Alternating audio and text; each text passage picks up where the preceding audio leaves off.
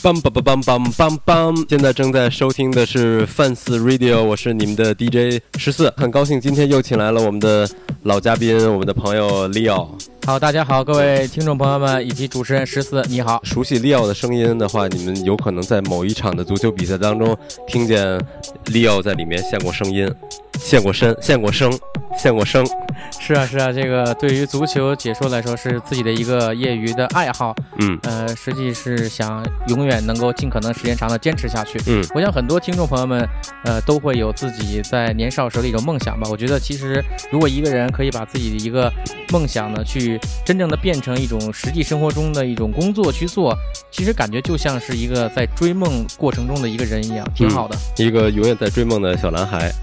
对，永不放弃嘛。嗯，那最近有什么比赛可以跟大家一块分享吗？你觉得近期有意思的比赛？其实还是要想说这个前不久刚刚结束的奥运会啊。嗯。这个我们都知道，最近一两年啊，如果了解这个这个世界足球的都知道，自打一四年巴西世界杯东道主被德国队七比一赢了那场比赛之后，哦，最近两年巴西国家队在世界上的大赛中的表现啊，差强人意。嗯，整个国家呢，其实现在都在质疑我们的这个原来一提的巴西国家队的这种绝对实力，现在是不是被打上一个大大的问号？嗯，呃，今年的这两支国奥队，男足、女足，东道主打这个奥运会足球，其实背负很大压力。男足小组赛踢得并不好，虽然有内马尔这个带队啊，踢的成绩并不好。嗯，呃，遭受到一些这个质疑。还有一个小球迷把自己的这个身穿的球衣后边内马尔的名字给画一叉，写上女足的这个 就是最强的那个运动员的名字，就是对男足表示失望。啊，但最终男足还是成功的获得了冠军。啊，我觉得其实值得一提的就是呢，我们永远不要小视。巴西足球，嗯，这个国家的足球也许在近一两年大赛中的成绩确实就是不理想，嗯，但是巴西足球底蕴太雄厚了，嗯，可能现在呢是短暂的一个低谷期，但是迟早有一天呢，我想它会再次崛起，成为一支绝对的世界的列强，嗯，桑桑巴足球，绝对的，呃，是必须要去看的一种类型风格的足球，嗯嗯，现在你也在做呃英超比赛。呃，对，现在有时候周末呢会做一些英超比赛的一个解说吧。嗯，呃，虽然说和自己原来在英国做的广播的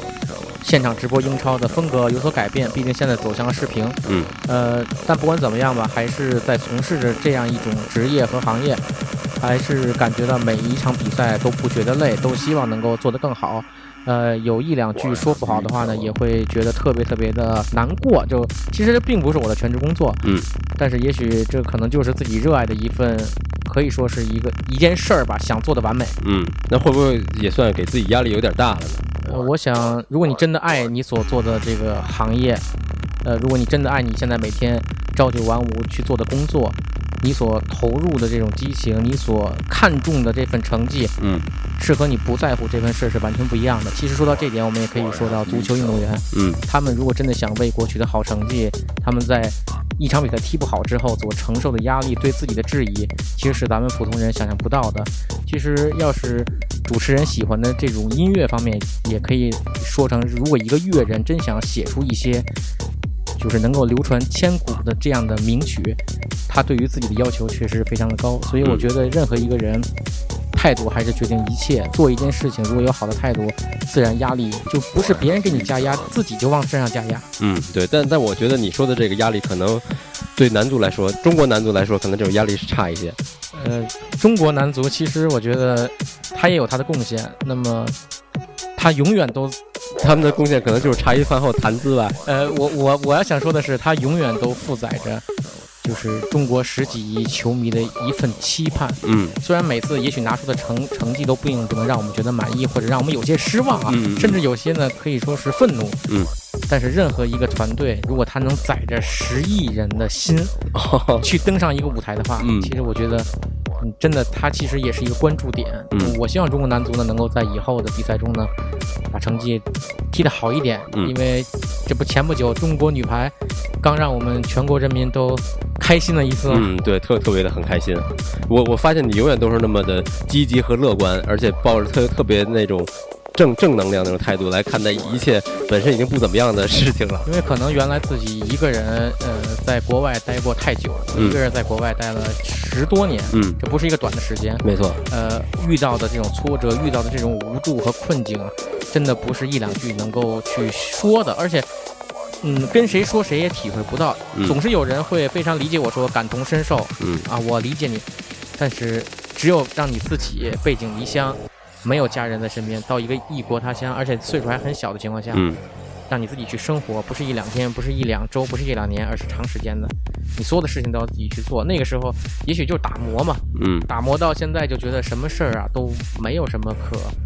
着急的，是没有过不去的。嗯保持一颗平常心，保持一颗积极的心，呃，高兴不高兴完全是由自己决定的，嗯就是这样。所以努力去做每件事情，看淡结果。嗯呃，有时候人家说，你看你现在你的梦想追求这么久了，也没有什么实质性的突破呀，那你还追它有什么用？呃，也许追的过程中，这就是对自己的一种认可吧。非常的好。那么今天就借着你这十年的英国英国的留学经历，来跟我们分享一下英国的伪绅士和真朋克。啊，一提到英国，肯定要提到绅士嘛。嗯呃，绅士的国度确实体现在社会的方方面面。呃，在生呃英国生活的时候，我就感觉到这个国家它的人均的这种综合的素质，嗯，确实是相当的高。怎么讲呢？就是他把一些呃行为已经强行的，已经养成了一种习惯，就是说，当你是这个国家人，生活在这样一个社会中，你就觉得这么做是应该的。咱们比如说在大街上，嗯你走任何的这种商场的门，走任何的这种门啊，嗯只要后边有人，前面这个人一定会出去之后，走出门之后要把门给后边人拉，直到最后后边的人把手接住接受嗯才会撒开。这并不是说一两个人这么做。如果有朋友去英国去旅游啊，或者以后有朋友去英国去留学，嗯。要注意这一点，这是一个全民的一个习惯，没有人再去用脑子去想我应该怎么做，走到门就习惯了。就是条件反射。开车的这种让，都是哦。能够抢，人家不抢，嗯。车都停下来，嗯。而且他们有一个习惯是双闪，就是两个灯哦啪啪跟嗯。跟眨眼睛一样，嗯。告诉对方就让对方，有时是两边互相眨，那么有一方要先开过去，还要挥手致意，哦。或者开过去的时候再闪一下，表示对对方的这种尊敬。呃，并不是说他们人到底素质会比咱们其他国家人高多少，嗯而只是这是一个习惯。他们一开始设立的这套社会中的一种应该怎么做，设立的很好，嗯贯彻的很好，使一代又一代人就这么去做，就养成了习惯。在火车上，你永远看不到英国的火车上有人会拿着手机大声的在喧哗，有人会说话的时候大声喧哗，都是静静的在看报纸，在看手机，嗯把对周围人的影响降低到最最少这个点。嗯，这是一种习惯，他们不觉得这难受。所以当有时候我自己在火车上时，我就觉得这个火车怎么会这么安静嗯，？特别是在晚上十点、十一点那种火车，每个人都低着头。对，都低着头。然后他们，哎呀，而且他们外国人有一种就是他们讲究这个，呃，一个叫舒服的距离吧，就是哦安全距离。嗯他们在呃外边，他们就挤火车、挤地铁，他们一定要保持和任何其他人一个最起码的距离，嗯不是说你后边有多挤，我就要贴住挤对方。那火车都是一看上面就这样了，他不去挤，而不是说，哎，你那还有空，哎，你错错，啊，咱们哦挤，他们不会，因为他们这是一种对对方的尊重。哦，他们他们没没有赶时间这么一说。呃，赶时间那你也得早，你到这儿是你这么着就会让所有人都看你。哦如果比如说你着急，你说你上去，然后就这么上去了，你也可以上去，嗯你也是可以这么挤上去，但是你的这种做法就会令周围人不舒服。哦当然他们也不会说你什么，嗯因为你也没有做什么真正的伤害对方的事儿。对，但是他们就会觉得这个人怎么会这样？就是说怎么能还能挤呢？呃，提到绅士，只要是你是一个女士啊，嗯你提着这个重物，大嗯行李箱，你拿着很多东西，你走的任何台阶儿，你就把那个行李往那一放，或者你使劲往上去拽的时候，不管是谁，身边的男士肯定会有一个人过来说你需要不需要帮助，你要需要哦。帮助人帮你就提提上去，哦。这就是绅士国度，就你不会不不会没有人问你的，就是一个男孩儿，如果提着一特沉的在那儿，也会有人说，哎，你需不需要帮助？就这样。哦，他就是这种在生活过程中吧，一些细微、一些细节的地方，能让你感觉到它是一种习惯。嗯你称之为绅士国度呢，确实是因为它是一种礼貌、一种尊重、一种对周围人的一种一种一种一种理解和一种嗯照顾吧，它就养成一种习惯。走进这个国家，走进这个社会，就要这么去做。如果不这么去做，你就会显得和边上人做法都不一样，嗯，特别显得特别的扎眼和另类。对，其实这一点我在北京其实也发现挺明显的，就有时候也别在主街上，主街上可能还是比较堵，有的时候在小区的入口，如果有大概有十辆车、十几辆车的时候，哎，大家能哎稍微的你让一下，我让一下就都过去了。现在北京我回来呢，觉得最大的一个变化就是咱地铁呀、嗯咱老百姓现在确实都已经养成了一个，啊、我就排队了。嗯你嗯看现在你下地铁，只要一看没车，自然站在每个口那就排起来了。嗯，但是你想要是原来的北京还没有这么多人的情况下呃，他就他们这个排队这个意识，知道有排队的意识，但是没有完全的能够做好。不但现在咱们就做好了，尤其地铁这方面就做好了。，但有时候我会发现一个问题，就是该排队的时候也排队，然后车来的时候还是哇就就开始排好几条队了。我觉得这一步一步来嘛，嗯现在咱先从有这个排队意识开始，然后慢慢的咱们，因为这个东西，我觉得任何一个意识形态和任何一个这个国家人人民总体的素呃这个素质的提高啊，不是说一朝一夕的，这甚至可能就像你控制人口一样，需要是五十年、百年、上百年的时间。我觉得中国现在最好的是呢，正在努力的意识到这个教育可以改变人类，教育可以改变人生。嗯我们需要让以后一代又一代的中国人在综合素质方面受到良好的教育。嗯，当你受到教育程度达到一定程度的时候，不是说你就考呃上多少学、读多少书，你就能挣多少钱或怎么样。关键你受到教育之后，它是使你能够有一种认识事物、认识分析事物的这种自己的逻辑思维和嗯认识能力。你的你看一件事物，你能看得更深，嗯你能看到它的里边的一个意思，你能够理解。这样的话，你就会思考，然后这么着，你就可以领略到、领悟到很多事情，这就改变了，并不是说好像读书就是为了要考高分，要为了去竞争。当然，现在这是一个社会问题，嗯但我觉得其实读书、接受说一个人有没有文化，是看他看一件事情，他能不能看得深、看得远。嗯，他谈这件事情的时候，他能不能谈到点上，或者谈出自己的一种想法。对，特别是要有自己的想法，而不是人云亦云。我说对他好，这件事情是不是应该这么做？这么嗯做是对，那为什么对？这件事情是不是应该这么做？这么做是不是错？那为什么错？咱们社会应该大家是做这个方，是这么对着做，还是这么错着做？你能说出你的一种看法，嗯他就会对很多东西都有理解。这就像我在原来跟主持人做节目中也提到过啊，就是说，在这个西方这个个种族歧视，这种族歧视啊，你必须得需要人类以后越来越进步，这个素质越来越高，文化程度越来越高的时候，它才能使一个国家所有的白人达成一个对人种不同的一个正确的态度。他就认为这就是上天赐予，就是这就是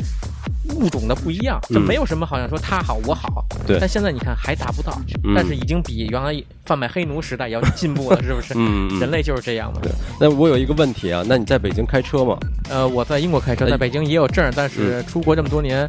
回来之后，现在呢就没有在北京再开过车，但是特别渴望，手特痒痒，经常说我说，但，现在你想买车还得摇号对对对，左左舵和右舵也得熟悉一段时间。啊，得熟悉对。那我我猜，我敢肯定你在英国开车的时候从来不摁喇叭，对吗？呃，英国摁喇叭是表示你真的急了，极为愤怒才要就是比如说突然有一个人从你前面超过去了，啪一按一下喇叭表示这个愤怒。嗯平时的时候不会按喇叭。呃，当然你在生活中你会发现，这得看这个司机的他这个脾气。嗯有时候你、哦有时你看这个司机，他能感觉到这这司机现在肯定猴急，嗯他肯定有什么事儿着急。啊啊，你从他那车开的那种状态就行，稍微前面可能有点停，嗯，他就滴滴滴，这个是完全是司机的状态。哦所以他可能当时有急事儿。对，所以我觉得这开车啊，其实挺能磨人性格。说嗯这哥们儿脾气大，经常发脾气，让他去开车，嗯别在北京开车啊，让他去这个英国找一地儿开车，慢慢磨他这个，慢慢你开车你急没用，人家就是这么走。我之前上学的时候，可能习惯就确实是开车的时候不摁喇叭，但是回来了，经过大概有那么三四年的培养和熏陶，练成了怒路症以及开车必须得摁喇叭，否则你完全甭想过一条马路。对，这个其实是一个城市、一个地方有一个地方的这个特点。嗯人最大的一个特点呢，就是在任何的环境中都能够很快的找到能够适合的这种能力。就比如我到这个环境，嗯，我很快的就要适应这里环境，我要改变自己，到这里就这里。这是人的最大一个特点。在咱们北京开车，你说你非得要拿出英国开车那种范儿，嗯，这个我觉得其实也是也是不合适的。入乡随俗嘛，这没有什么可比性。我一直在说，呃，你不能总是说北京有这点不如伦敦，嗯这不是可比性，因为咱们北京有咱们北京发展的这种历史上的原因，历史上的这个轨迹，咱们是走咱们这条路。那么伦敦是伦敦的一条路，那不能说在这个时间点上把咱们的一些东西跟人去比，这没有可比性的。嗯要比也是伦敦和巴黎这种同样的具有历史和时代和欧洲的这种氛围的城市来去比。那么其实我觉得每个地方都有每个地方自己的一个一条路吧，一个特点，我觉得就是。没错，像像你说到了排队，其实比如说像之前的英联邦的国家，比如说被殖民过的印度，印度虽然是一个很混乱的一个国家，各种奇葩的事情，但他们就养成了好的习惯，就是排队。呃，我其实有时候跟别人都在说啊，我说咱北京啊注册的人口，咱粗略一估，掐指一算，两千万，嗯。加上流动人口得到两千八到三千万，这个嗯。数字是英国一个国家将近一半了。哇，而伦敦只有八九百万人。我的意思就是说，如果你把这三千万人或两千万人，你打一包，空降到伦敦，嗯。它这城市都转不起来。它之所以能够保持现在的这样的一种秩序，是因为它城市的一个容载，它是八九百万的人的。嗯。咱们北京很不容易，咱们有两千多万人、三千多万人在这里转，能够做到现在这样，其实已经是很不容易的了。所以你如果这么比的话，你就说我把这些人放到伦敦，伦敦都转不起来。嗯，它那个地铁的那种设施，人家就没有说会让一个城市能够爆棚到这种。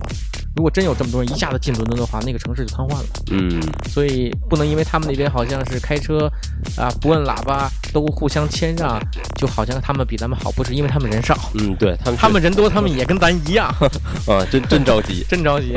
对，那其实说了些英国的，其实我们有点跑题了。我们今天说的是伪绅士和真真朋克。其实像在英国，我们知道他们在正常状态下，在在清醒的情况下，还是很绅士的，而且一些事情不用教他们，就是一代传一代，就是很顺理成章地就需要这么做的。那你在英国那么长时间，有没有刻意的去发现一些阴暗面或者一些卫生死角呢？其实我觉得，呃，所有的欧洲人啊，我个人感觉就是，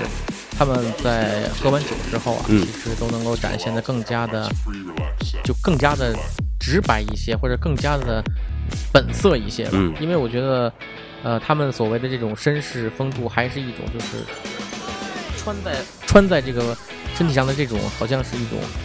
教化的一个教医似的，就是嗯从小受到教育说你在外边对外界你就应该是这样礼貌、这样绅士，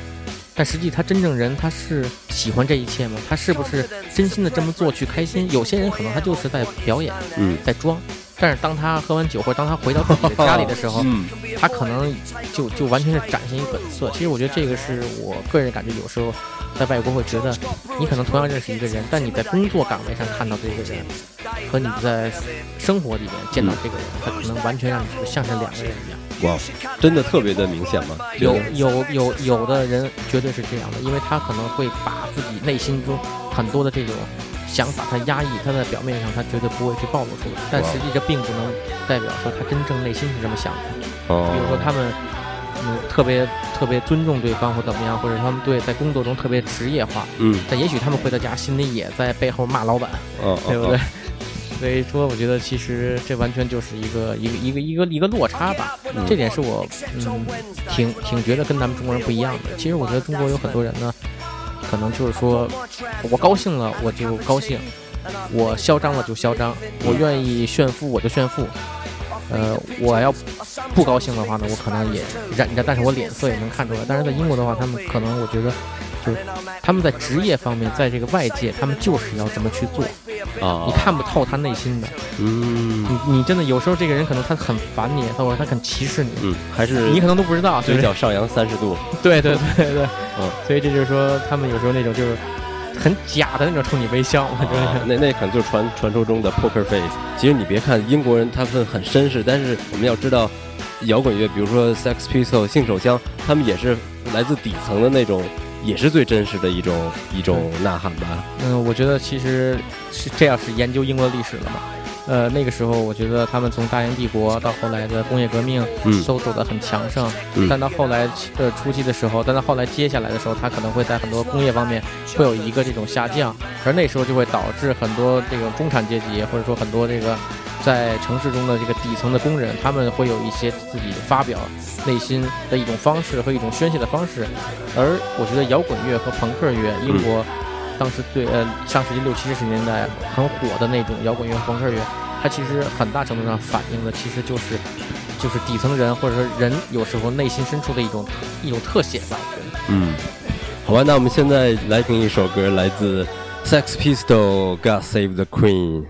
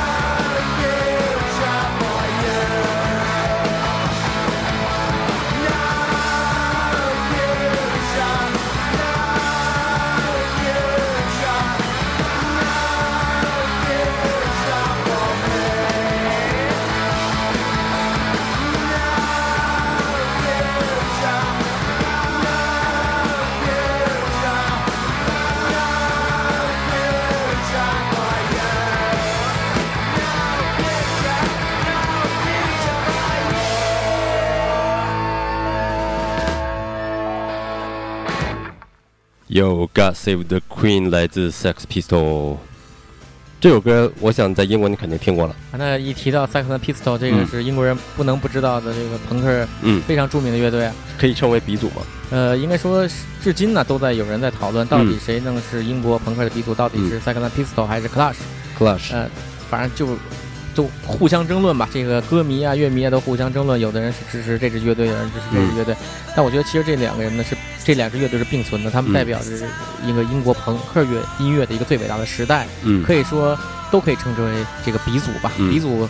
也可以称之为两个嘛，也不一定非得一个。呃，之所以说呢，就是觉得他这个乐队给人感觉就真的是特别的另类。嗯如果现在以很多现在小朋友的家长的尺度来衡量的话，嗯 我觉得这个乐队应该是属于那种就是非常的消极、非常的少儿不宜的乐队。嗯他们的这几个就是这个队员也好，他们在接受当时英国的采访的时候，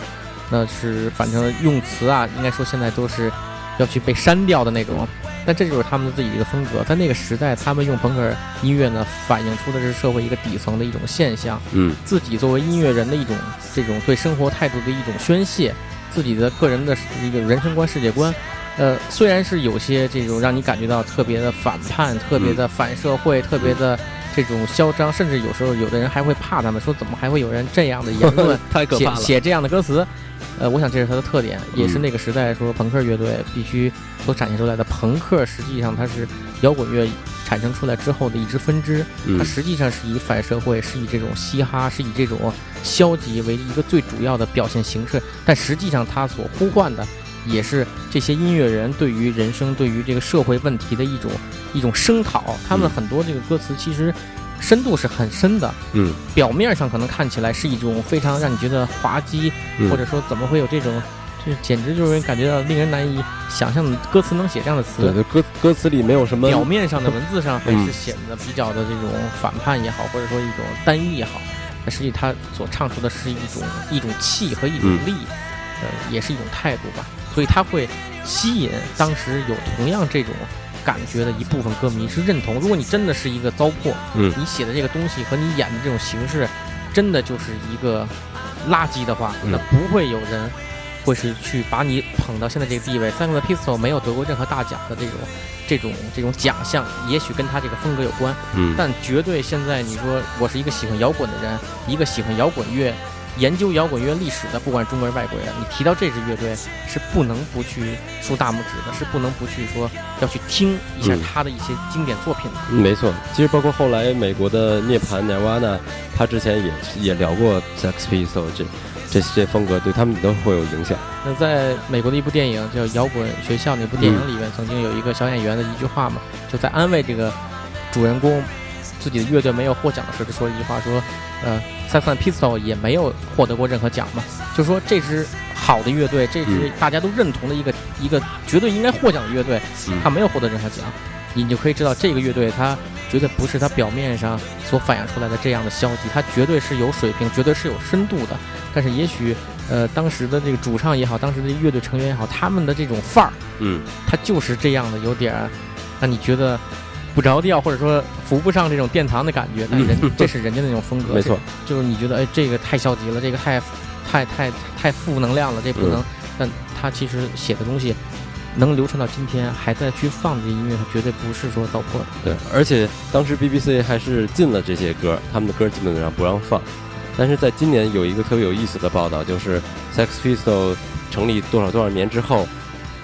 变成了一个主流的新闻，在 BBC 上来播这件事儿，然后让歌迷和他们之前的老的经纪人特别不服这件事儿，然后他们就要做一次特别有意思的行为艺术吧，意思说我不在乎你们放我们的歌，让我们成不成为一种主流的媒体所关心的对象，所以我们现在要把我们之前用过的一些东西在现场给烧了也好，或者给扔了也好，我们我们就是跟你们还是不对付。他还是就那样拧着劲儿，啊，对。嗯，这是他的一个特点，所以我觉得这也算是这支乐队的一个魅力。对。那其实刚才说到了 Sex Pistols，你还提到了另外一支乐队 Clash 这 Clash 一提的话，也是大名鼎鼎啊，就是震震耳欲聋那种感觉。嗯嗯这也算是可以说是不得不提，或者说音乐迷不得不去了解的一个英国的乐队，朋克乐队。那么那首《London Calling》呢，永远都是伦敦人的一种一种骄傲吧。嗯我觉得这个乐队其实，呃，它和 Sex Pistols 应该说是，啊，有类似的地方，但是它可能呢又有不同，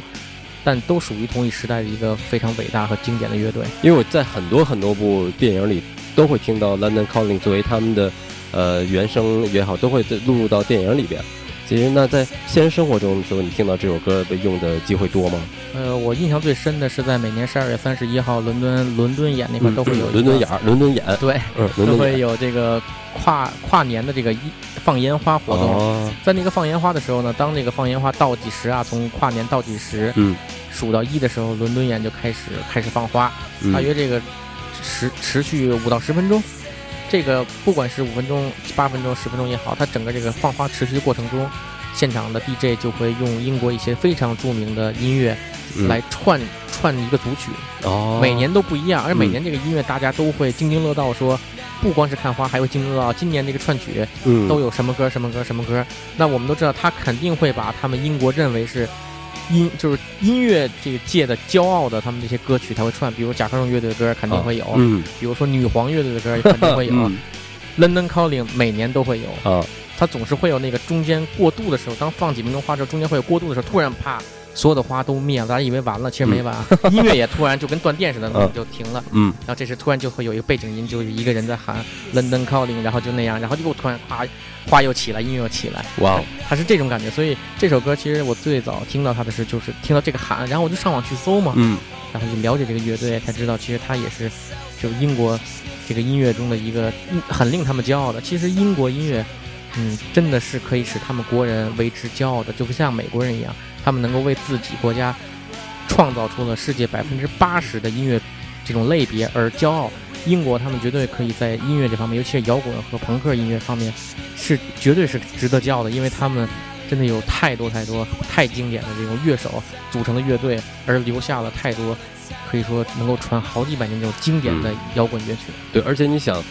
作为一个摇滚乐，一个朋克乐，居然在政府做的一一件行为，一件倒计时的时候能用，其实就相当于如果某一天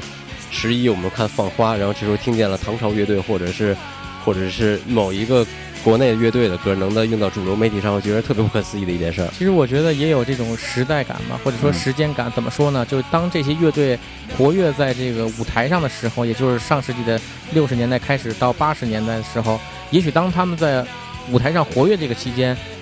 舆论以及他们国家以及整个的世界对于他们的认可还没有现在这么高。嗯当他们退役了，当他们的作品成为了历史，当后人再去研究他们的作品的时候，当过了二三十年、三四十年，大家再去看这些乐队的歌曲的时候，你才能感觉到他们当时所写下的这些歌曲和当时他们的一种创作的这种源泉，嗯确实是非常的伟大。所以我可以不夸张的说，这些像女皇乐队、滚石乐队，包括像米其林飞船乐队，包括像甲壳虫乐队，嗯包括像刚才咱们提到的 Sex Sex and Pistol 的 Clash，包括还有 The Who，还有很多很多很多，就说都说不过来那种。我可以说，现在其实英国可以把他们定义为是英国音乐史上的国宝级的这样的一个、一个遗产了。当然，有的乐人现在还活着，嗯但是已经很老了；但嗯有的乐人已经很不幸的离开了我们。嗯他们曾经，他们我经常看到一些漫画，当有英美有任何一个伟大的乐人离开了人间的时候，总会有人会写一句话说：“天堂音乐非常好听。”因为他们就会 认为这样伟大的人，他们肯定会上天堂。嗯而他们到了天堂之后，他们还会继续做音乐，嗯，他们就会说天堂的音乐会，就是天堂有很多，就是这些人都在天堂，嗯在天堂会听到更好的音乐。所以其实我觉得，为什么伦敦的这个放花会用，是因为我觉得英国可以定义为这些是他们的骄傲，是他们的国宝级人物。嗯所以他们抛开了当时这些乐队可能在舞台上表演的时候，这那时候年代的一些争议，现在完全给他们定性的是非常伟大的一个国宝了。嗯，所以呼吁一下我们的每次的春晚不要再放雨打芭蕉这种歌了，脍炙人口的歌曲了。呃，我觉得还是不同国家的这个不同背景吧，嗯 因为咱们国家如果要是呃硬搬这个英国的一些这个这些，就比如作为啊或者做法，嗯呃思维方式不一样嗯，达不到这样的效果。呃，我觉得其实真的是就是咱们要找到咱们的一种能嗯够创造出就是好音乐的一种方式，或者咱们怎么样能够把咱们历史上一些经典、一些伟大的一些乐手、乐队还有作品，咱们能够真实的把它反映出来或者保留下来。你比如说二泉映月、瞎子阿炳，嗯现在应该没有任何一部书能够写下这个奇人。嗯虽然也许不写他的原因有很多，比如他可能也许真的是不是说，就是他的给人的这种教育层面，也许并不是说特别的积极。嗯但是为什么我们不能够说把它记录下来？因为它是咱们就是中国这个在历史上二泉映月这首歌二胡的这种表演，它嗯其实是一个你你不能够不去记录它的。如果你不去记录它，以后再看咱们的这个。呃，音乐史往前倒的话，这块可能是轻描淡写的写了几句，或者就这么一首歌，嗯就这么一首二泉映月，或者说它的一些一个简单的介绍，其实这块儿就空白了。嗯如何能够像英国似的，把历史上所有这种冒出头的这种音乐的形式都给它如实的记录，并且在数年之后客观的评价，给予它一定的这种地位的一种认可。其实我觉得这是应该咱们对待历史的一种尊重，对待历史文化的一种认可。嗯，好吧，那我们继续听歌，《London Calling The Clash。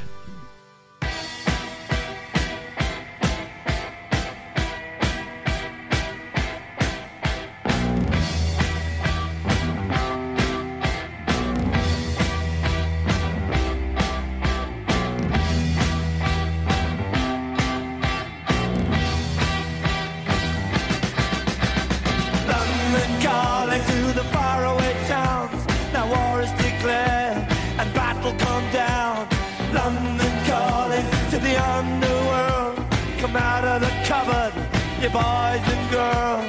London calling, now don't look to us.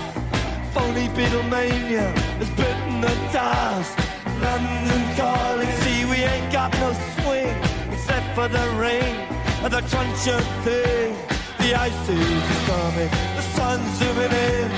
Meltdown expected, the wheat is going thin. Engines stop running, but I have no fear, cause London is drowning. I the imitation zone. Forget it, brother, you can go it alone. London calling to the zombies of death. Quit holding out and draw another breath. London calling, and I don't wanna shout. But while we were talking, I saw you nodding out.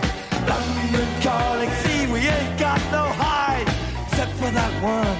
with the yellowy eyes. The ice coming, the sun's zooming in, engines stop running, the wheat is going thin, a nuclear error. But I have no fear, cause London is drowning. I,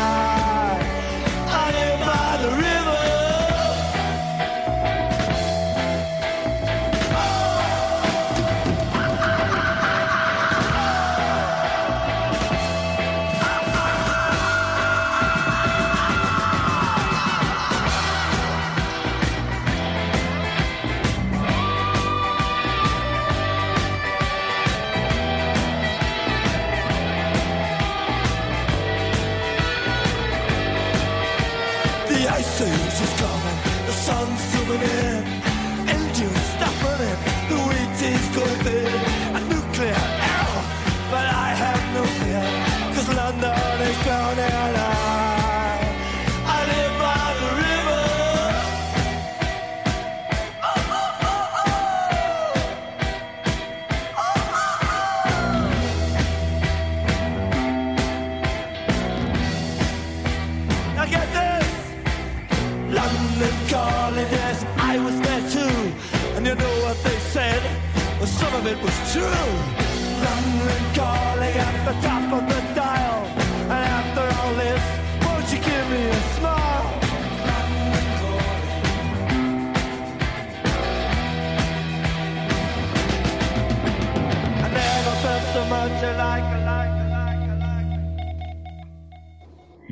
Listening to Radio 14,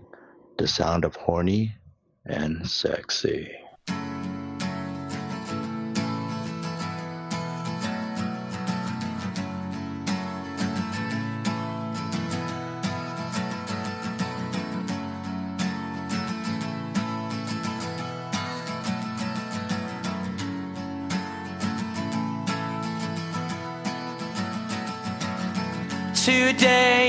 Be the day that they're gonna throw it back to you. By now, you should have somehow realized what you gotta do. I don't believe that anybody feels the way I do about you now.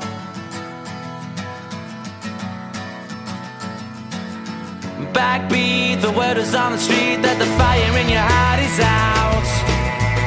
I'm sure you've heard it all before, but you never really had a doubt.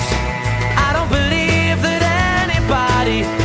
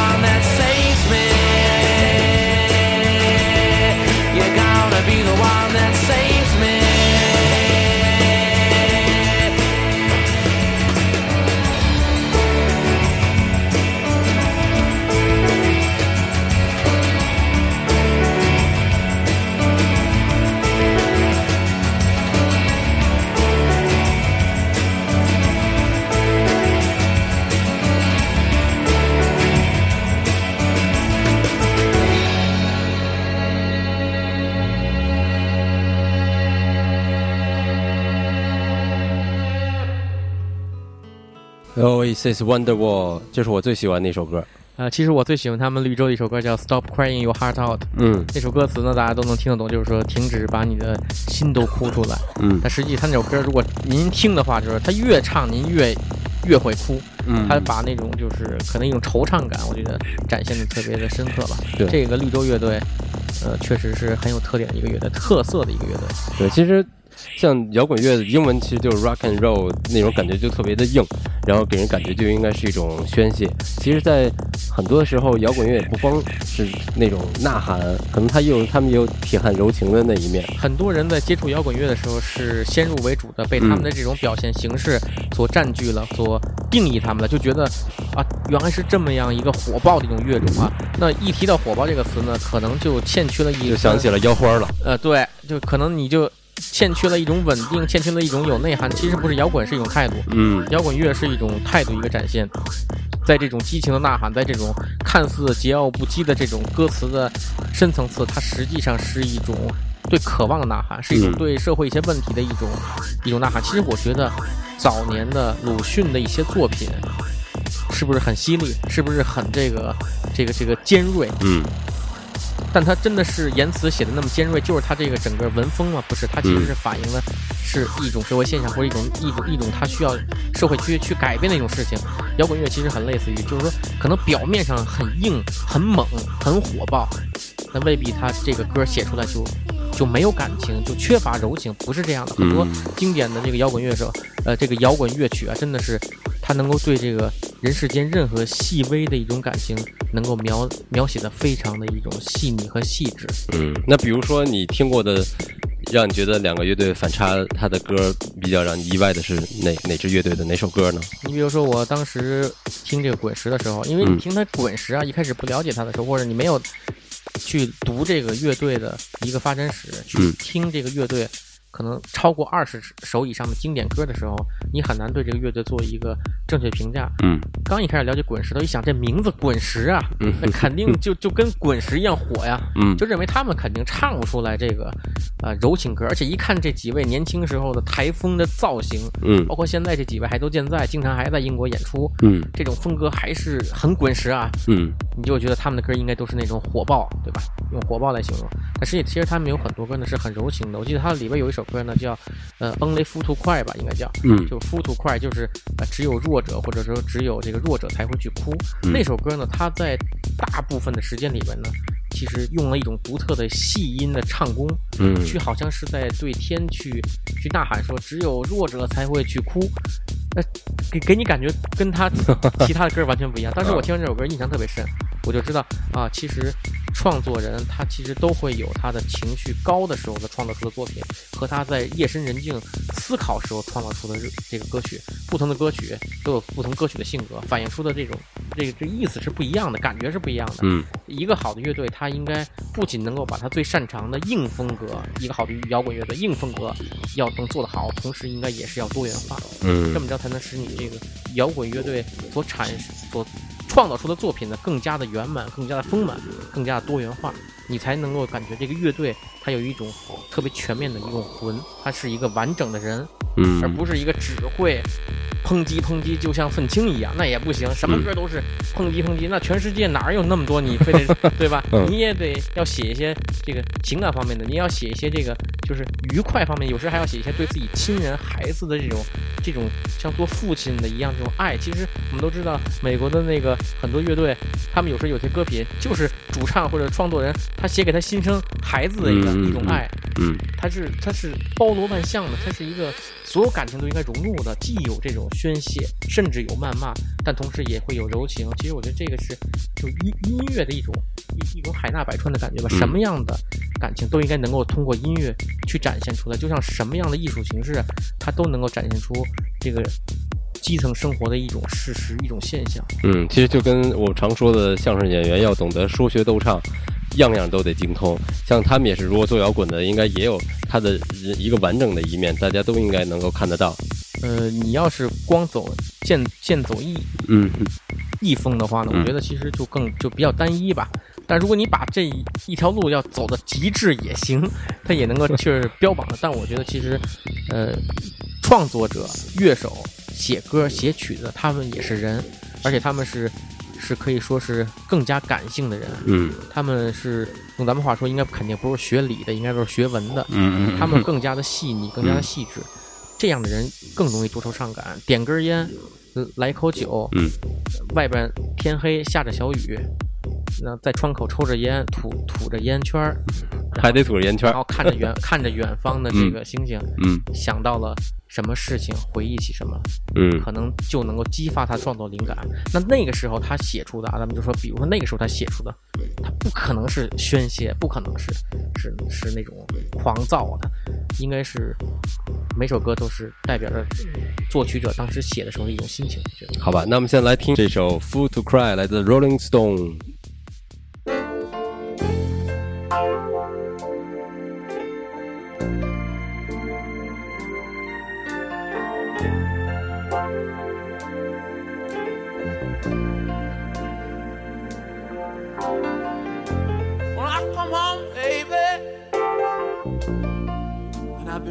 All night long. I Put my daughter on my knee, and she said, "Daddy, what's wrong?" She whispered in my ear so sweet. You know what she said? She said.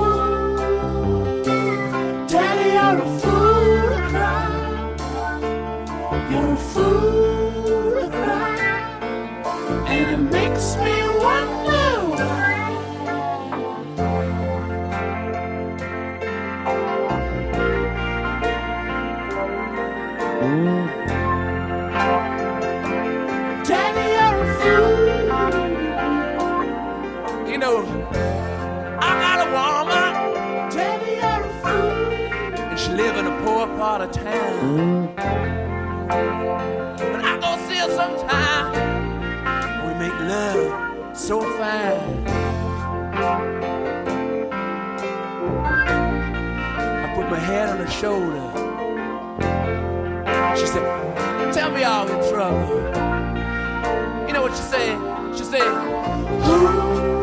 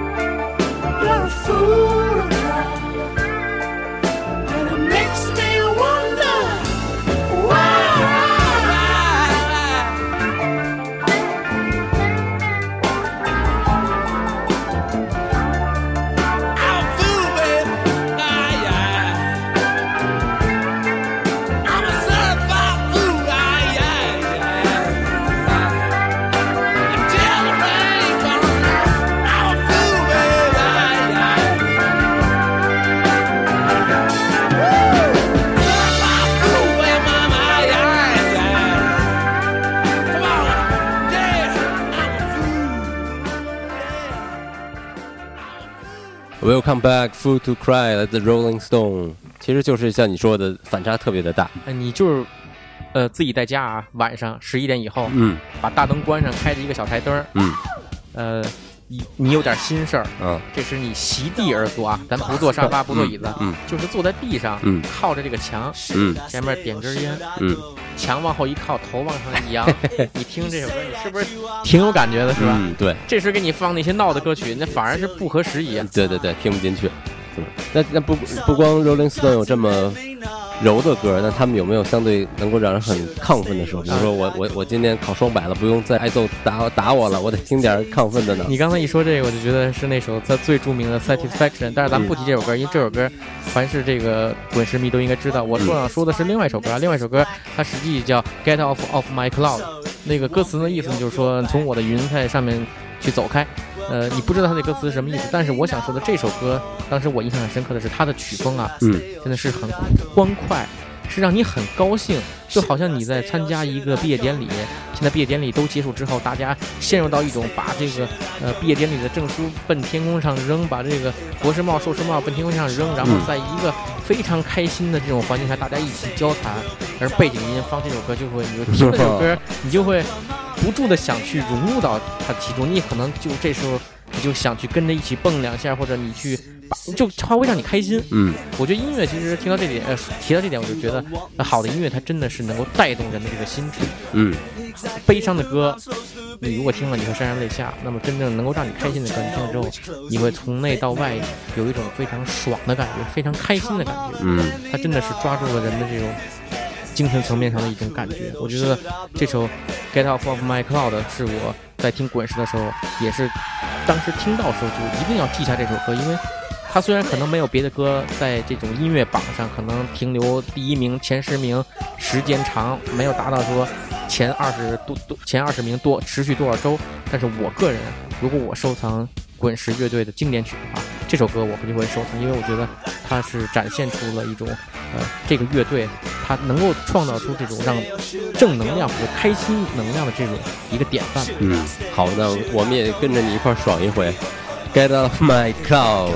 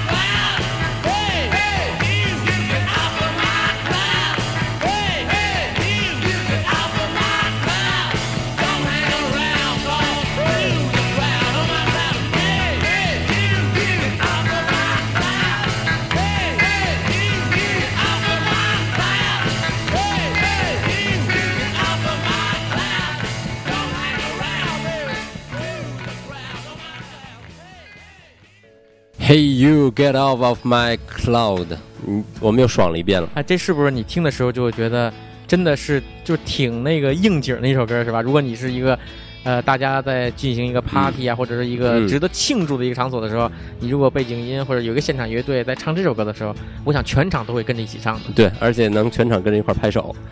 而且有那种我赶紧把歌词背下来，然后跟着大家一块儿一块儿爽的那种感觉。对，所以说到这一点，刚才咱们也是谈了滚石乐队两首，我个人呃在听滚石乐队歌的时候呢，嗯觉得两首就曲风完全不一样的歌曲，咱们谈论了一下，欣赏了一下。其实我说到这一点，我觉得就是音乐它其实是一个很神奇的一个东西，嗯它真的是能够抓住一个人类的这个灵魂深处的一种情感，用一种表现形式激发人类心中深层次的一个情感，达到共鸣，产生共鸣，然后使人通过音乐能够得到自己需要的一种一种一种情感吧。其实音乐这个东西真的是，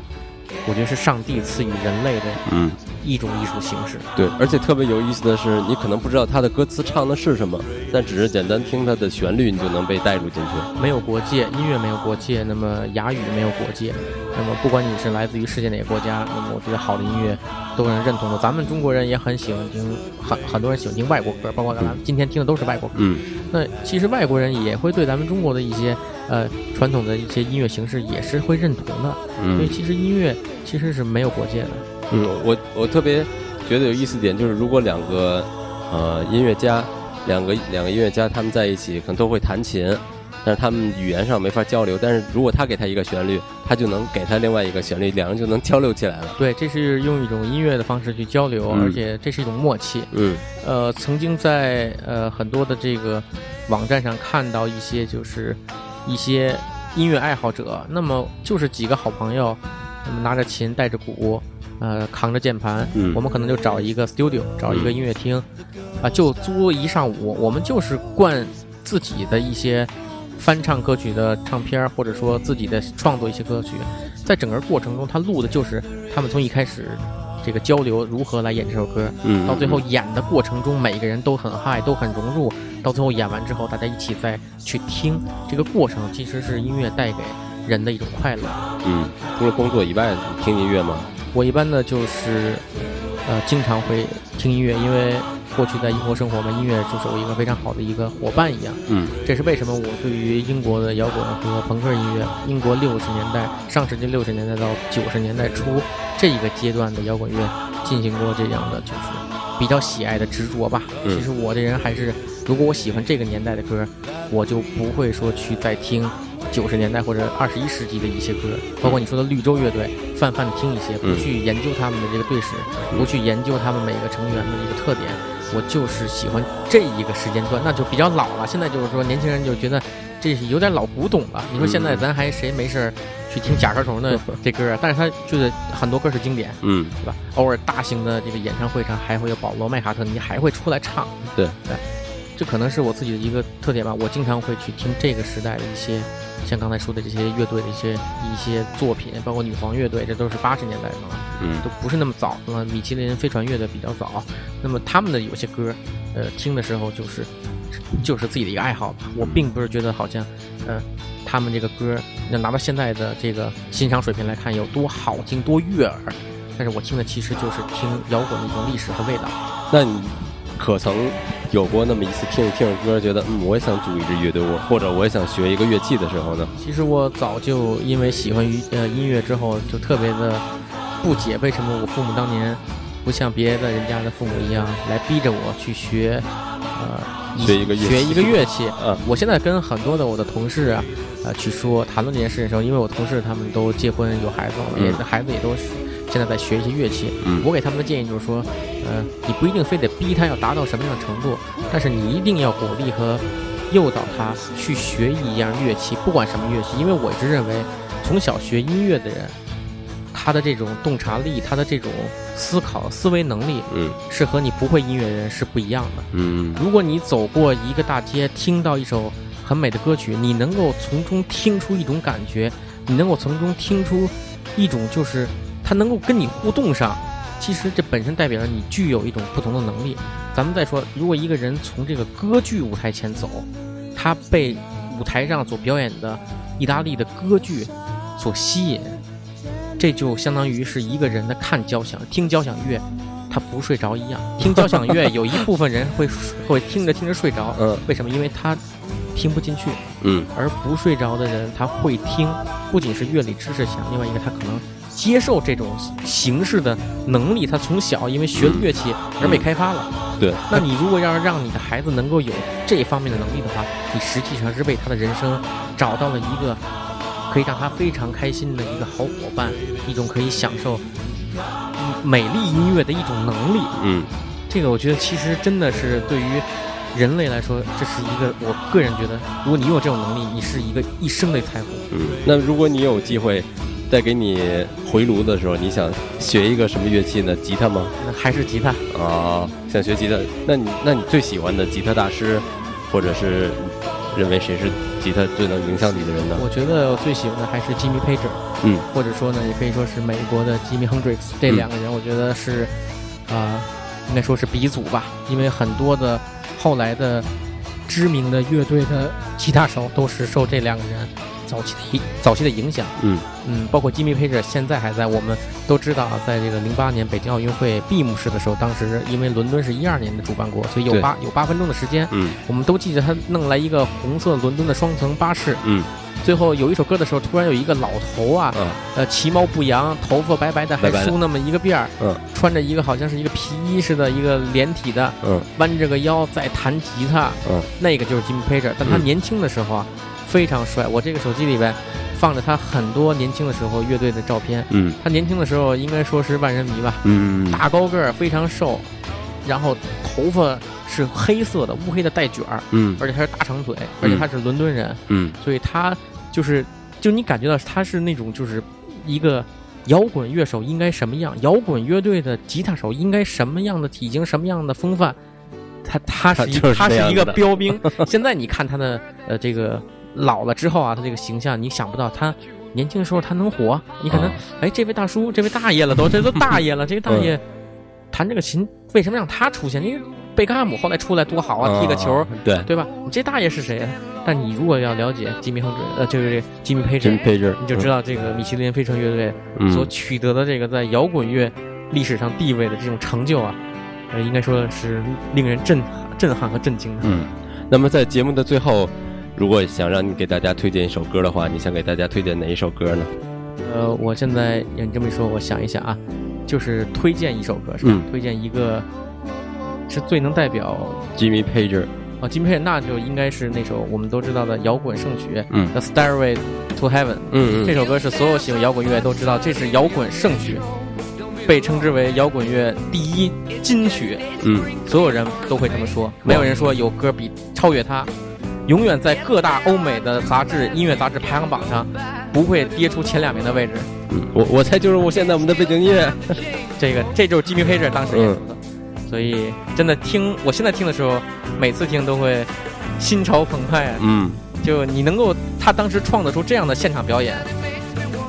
确实太美。嗯，那好吧，那么今天的结束也随着这首背景音乐到达了尾声，所以我们再一次感谢 Leo 的到来。感谢主持人，感谢各位听众。我希望有机会呢，再能和大家随便聊一聊生活中非常美好的事情。嗯，好吧，那么今天的节目就到此为止，大家拜拜。再见。